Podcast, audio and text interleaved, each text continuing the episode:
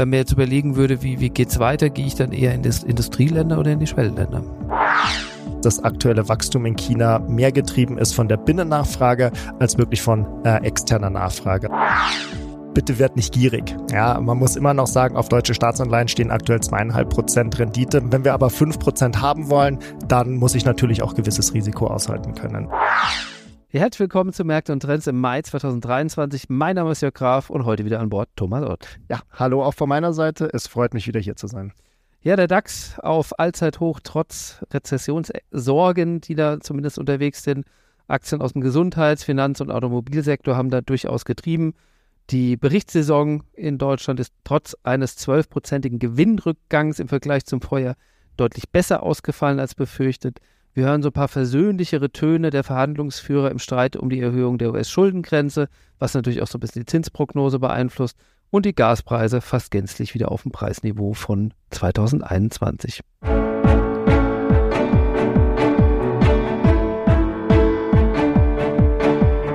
Märkte und Trends. Erfolgreich investieren und verstehen, was die Kapitalmärkte bewegt. Ein Podcast der MEAG mit Thomas Ott und Jörg Graf.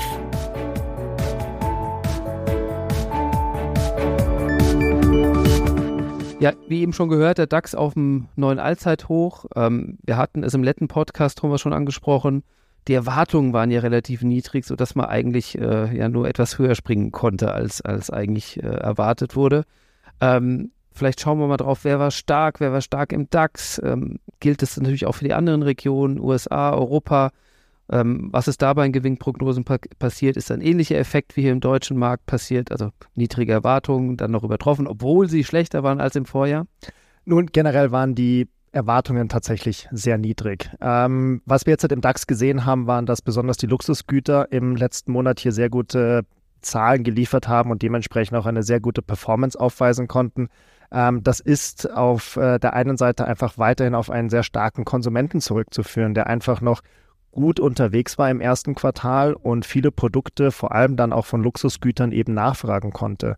Das wird in die Zukunft geblickt auch die Kernfrage für die nächsten Quartale sein, denn aktuell schaffen es vor allem die Fundamentaldaten nicht weiter positiv zu überraschen. Das haben wir eben vor allem im ersten Quartal gesehen, sondern kommen eher etwas schlechter rein als erwartet. Aus diesem Grund ähm, sind wir, was diese Sektoren angeht, für den Moment auch jetzt halt eher etwas vorsichtig geworden. Ähm, das Thema gilt dabei natürlich nicht nur für den DAX, sondern auch für den breiteren europäischen Markt und auch für die USA, wo wir aktuell tatsächlich auch wieder mehr Wert oder mehr Attraktivität in den Technologiewerten sehen als zum Beispiel noch vor ein paar Monaten. Äh, ich muss nochmal nachfragen, wirklich Luxusgüter oder also wirklich der Konsum oder waren es wirklich per se die Luxusgüter, die da getrieben haben?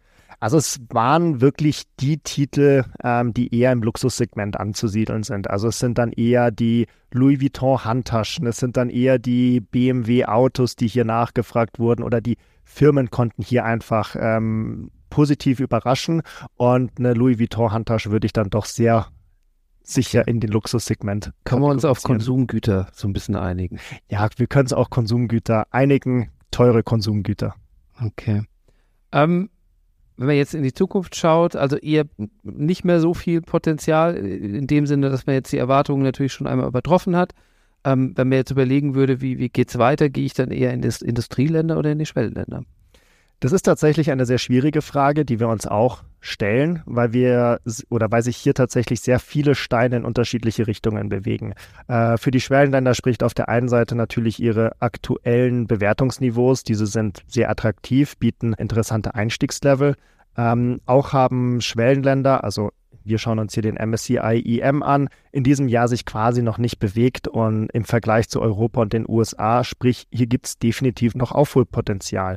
Allerdings sehen wir aktuell schon auch noch ein paar Probleme, die wir wo, wo, wir nicht glauben, dass sie sich äh, in der nahen Zukunft auflösen wird. Die Öffnung von China nach Covid war positiv, aber der Markt hat hier ähm, zu sehr übertrieben mit den Erwartungen.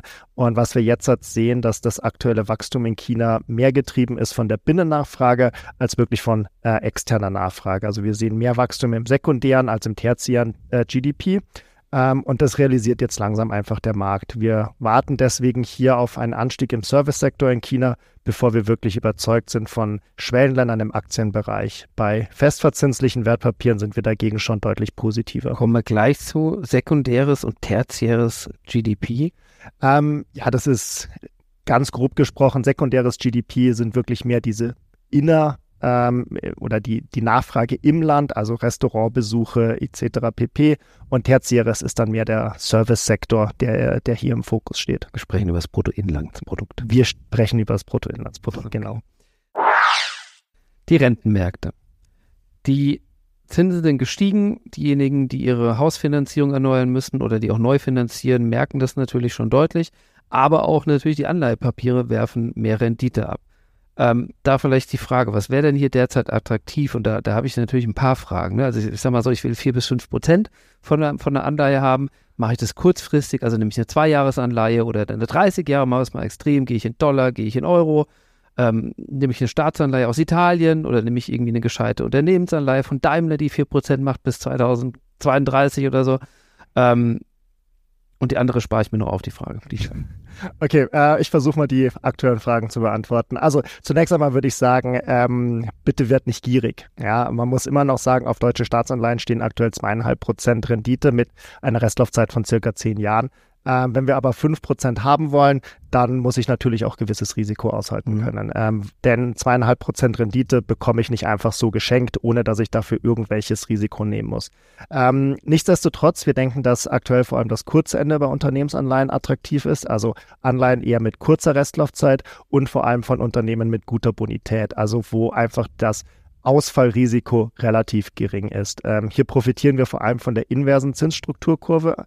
Ähm, also inverse Zinsstrukturkurve heißt, dass die Zinsen am kurzen Ende höher sind als am langen Ende.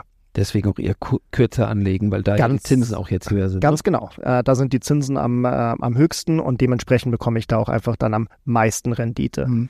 Ähm, und Unternehmen mit guter Bonität sollten auch in einem rezessiven Umfeld ihre Schulden einfach bezahlen können.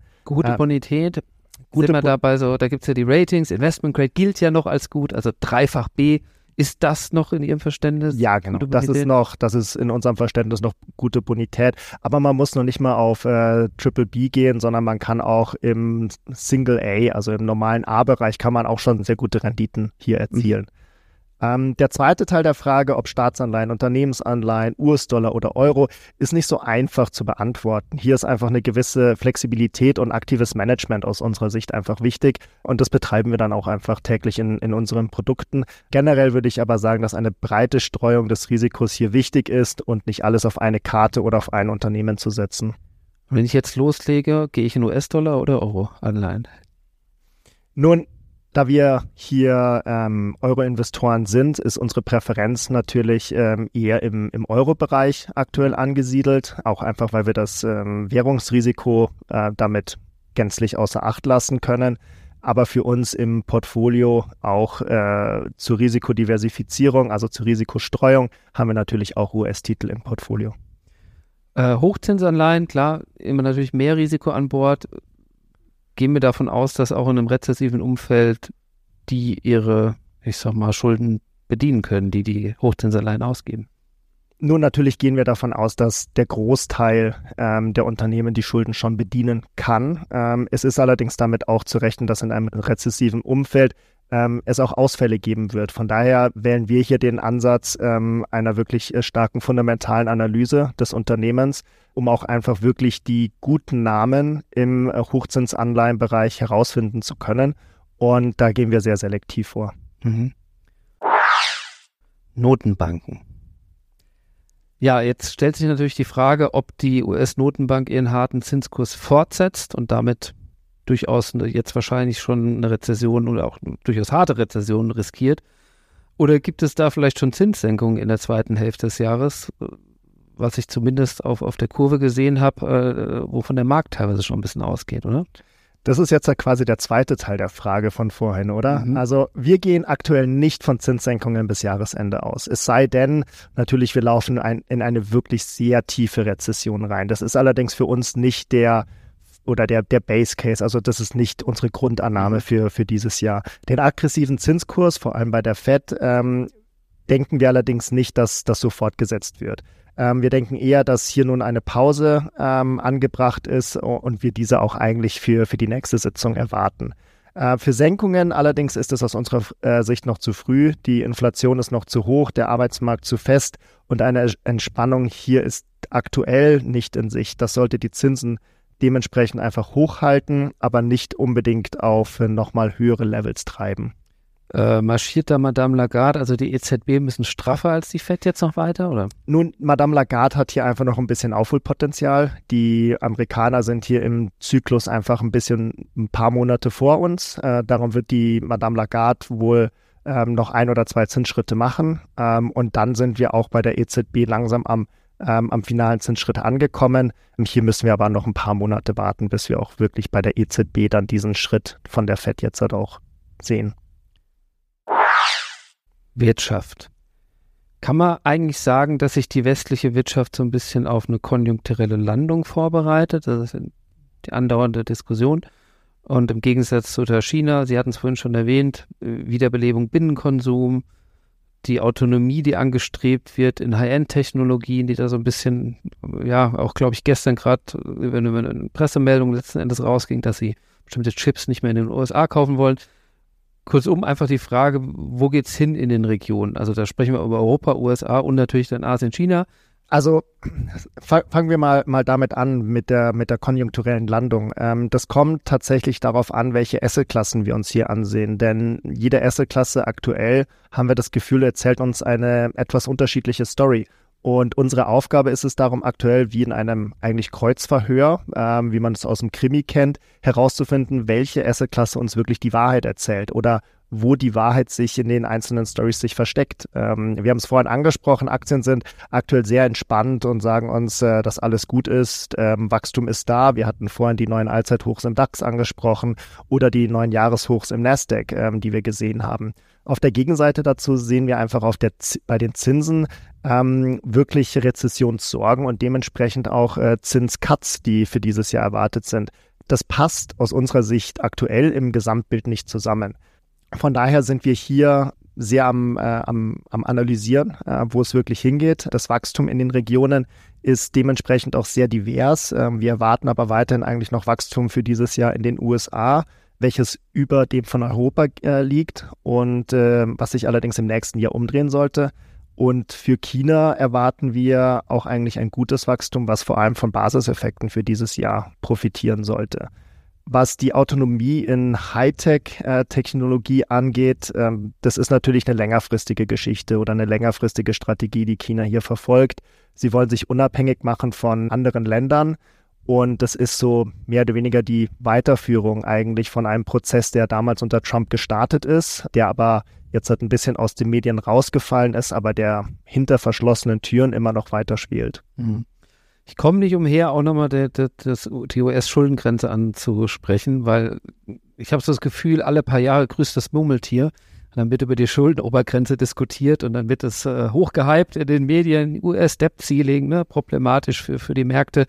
Ähm, letzten Endes steht doch so viel aus dem Spiel, als dass sie da wirklich einen, einen Default von den USA kommen lassen würden. Es geht eher um Verhandlungen, wer holt das meiste raus, oder? Genau, also appellieren wir hier mal an den gesunden Menschenverstand. Ähm, wir gehen schon davon aus, dass sich hier alle Parteien am Ende des Tages einigen werden. Aber ja, es ist wie bei den Koalitionsverhandlungen nach einer Bundestagswahl. Jeder möchte schauen, die meisten Punkte von sich aus dem Wahlprogramm ähm, verankern zu können. Und wir gehen davon aus, dass es eine Lösung hier geben wird. Ähm, allerdings das Risiko für ein wirkliches Scheitern der Verhandlungen ähm, ist dieses Jahr doch etwas höher als, äh, als die letzten Jahre. Aber nichtsdestotrotz, ähm, wie gesagt, appellieren wir an den Menschenverstand und äh, da gehen wir davon aus, dass man da eine Lösung finden wird. Okay, ein paar versöhnlichere Tone haben wir ja schon gehört. Rohstoffe. Ja, Erdgas ist äh, äh, im Terminkontrakt Lieferung in einem Monat an der niederländischen Terminbörse Title Transfer Facility so günstig gehandelt worden wie zuletzt im Juni 2021. Das mag vielleicht an den Gasspeicherfüllständen liegen oder an den LNG-Terminals, die wir in Deutschland jetzt haben. Erwarten wir da jetzt nochmal extreme Ereignisse, wenn wir den Sommer hinter uns haben? Oder kann man jetzt, ich sag mal, halbwegs entspannt sagen, okay, wir sind schon mal an einem Punkt, wo, wo wir vielleicht doch die Unab oder die Abkopplung von Russland ganz gut verkraftet haben schon? Nun, auf gewisse Weise ist es natürlich auch ähm, saisonal bedingt. Äh, wir kommen jetzt in den Sommer, in die warmen Monate und in die warmen Monate hinein, da braucht man einfach weniger Gas, zum Beispiel zum Heizen. Von daher fallen dann auch einfach saisonal bedingt hier die, hier die Preise. Ähm, das ist für uns per se zunächst einmal einfach positiv. Äh, die Frage ist, äh, wann sehen wir es bei uns dann auch auf der Heizung oder auf der Stromrechnung am Ende des Tages? Das ist ja wirklich, was für uns dann das mhm. Interessante ist. Die Erhöhungen ähm, aus meiner persönlichen Erinnerung kamen relativ schnell. Äh, hoffen wir auch einfach mal, dass dann die Senkungen dann auch genauso schnell kommen und dann hoffentlich auch genauso großzügig ausfallen äh, wie die Erhöhungen vor einigen Monaten. Mhm. Ja, ich würde sagen, im zweiten Quartal weiterhin relativ unruhiges Fahrwasser an den Märkten. Ähm, wir haben die ersten Folgen der Zinserhöhungen gesehen, auch schon vom Vorjahr, die sich im Bankensektor gezeigt haben und, und finanzielle Konditionen für Unternehmen sich auch so ein bisschen verringern. Jetzt hängt so ein bisschen davon ab, wie konsequent die Notenbanken wahrscheinlich agieren, würde ich sagen. Ne? Ja, also das zweite Halbjahr wird auf jeden Fall weiterhin spannend bleiben. Das ist ja auch eigentlich das Schöne am Finanzmarkt. Man denkt, man hat eine Krise hinter sich oder man hat ein mhm. Thema abgehakt, aber es kommt auf jeden Fall wieder ein neues Thema. Ähm, jetzt hat, beginnen wir das zweite Halbjahr dann vermutlich mit der, ähm, mit der Debt Ceiling und dann müssen wir mal schauen, wie es wirklich auch weitergeht mit den langfristigen Auswirkungen der, der Zinserhöhungen. Und vielleicht sehen wir auch eben im zweiten Halbjahr dann die erste Pause der FED nach einem der aggressivsten äh, Zinserhöhungszyklen, die sie jemals in ihrer Geschichte hatte. Jetzt die wichtigste Frage zum Abschluss. Haben die Aktienmärkte eine mögliche Rezession in Industrieländern schon ein bisschen vorweggenommen oder weil wir jetzt wieder auf dem Allzeithoch sind. Also ne, dieser Vorlauf der Börse, den man immer sagt, ist der schon vorweggenommen oder kommt der erst noch? Nun, ich glaube, die Frage wird hier tatsächlich sein, was für eine Art von Rezession sehen wir. Wenn es jetzt halt wirklich nur eine Normalisierung oder eine Verlangsamung der Wirtschaft ist, auch einfach nach gigantischen Jahren nach der, nach der Covid-Pandemie, ähm, dann sind die Aktienmärkte im Zweifel in ihrem Schwankungsfeld normal gepreist. Ähm, wenn wir jetzt halt wirklich äh, eine andere Art von, äh, von Rezession sehen, bei uns die Nachfrage einbricht, weil wir in eine Bankenkrise schlittern, was nicht unsere Annahme ist, ähm, dann muss man natürlich mit, äh, mit größeren Kursschwankungen auch, auch, bei, auch bei den Aktienmärkten rechnen. Ich sage mal, die Korrektur der Gewinnprognosen haben wir ja teilweise schon gesehen. Ne? Genau, wir haben auch einfach die Korrektur der Gewinnprognosen gesehen. Die sind schon nach unten gegangen und ähm, diese Bewegung ist eigentlich eher, was wir in einem rezessiven Umfeld normalerweise sehen. Thomas, vielen Dank für den Einblick in die Märkte. Es war mir immer eine Freude. Wenn es Ihnen gefallen hat, abonnieren Sie uns gerne, empfehlen Sie uns weiter. Und wenn Sie Feedback haben oder Fragen haben, dann kontaktieren Sie uns gerne unter info.meag.com. Dort können Sie uns auch bewerten natürlich, auch das gerne gesehen. Vielen Dank fürs Zuhören und bis zum nächsten Monat. Der Märkte und Trends Podcast der MEAG Munich Ergo Kapitalanlage Gesellschaft MBH dient Informations- und Marketingzwecken. Rechtliche Hinweise und weitere Informationen erhalten Sie in der Beschreibung des Podcasts oder im Internet unter www.meag.com.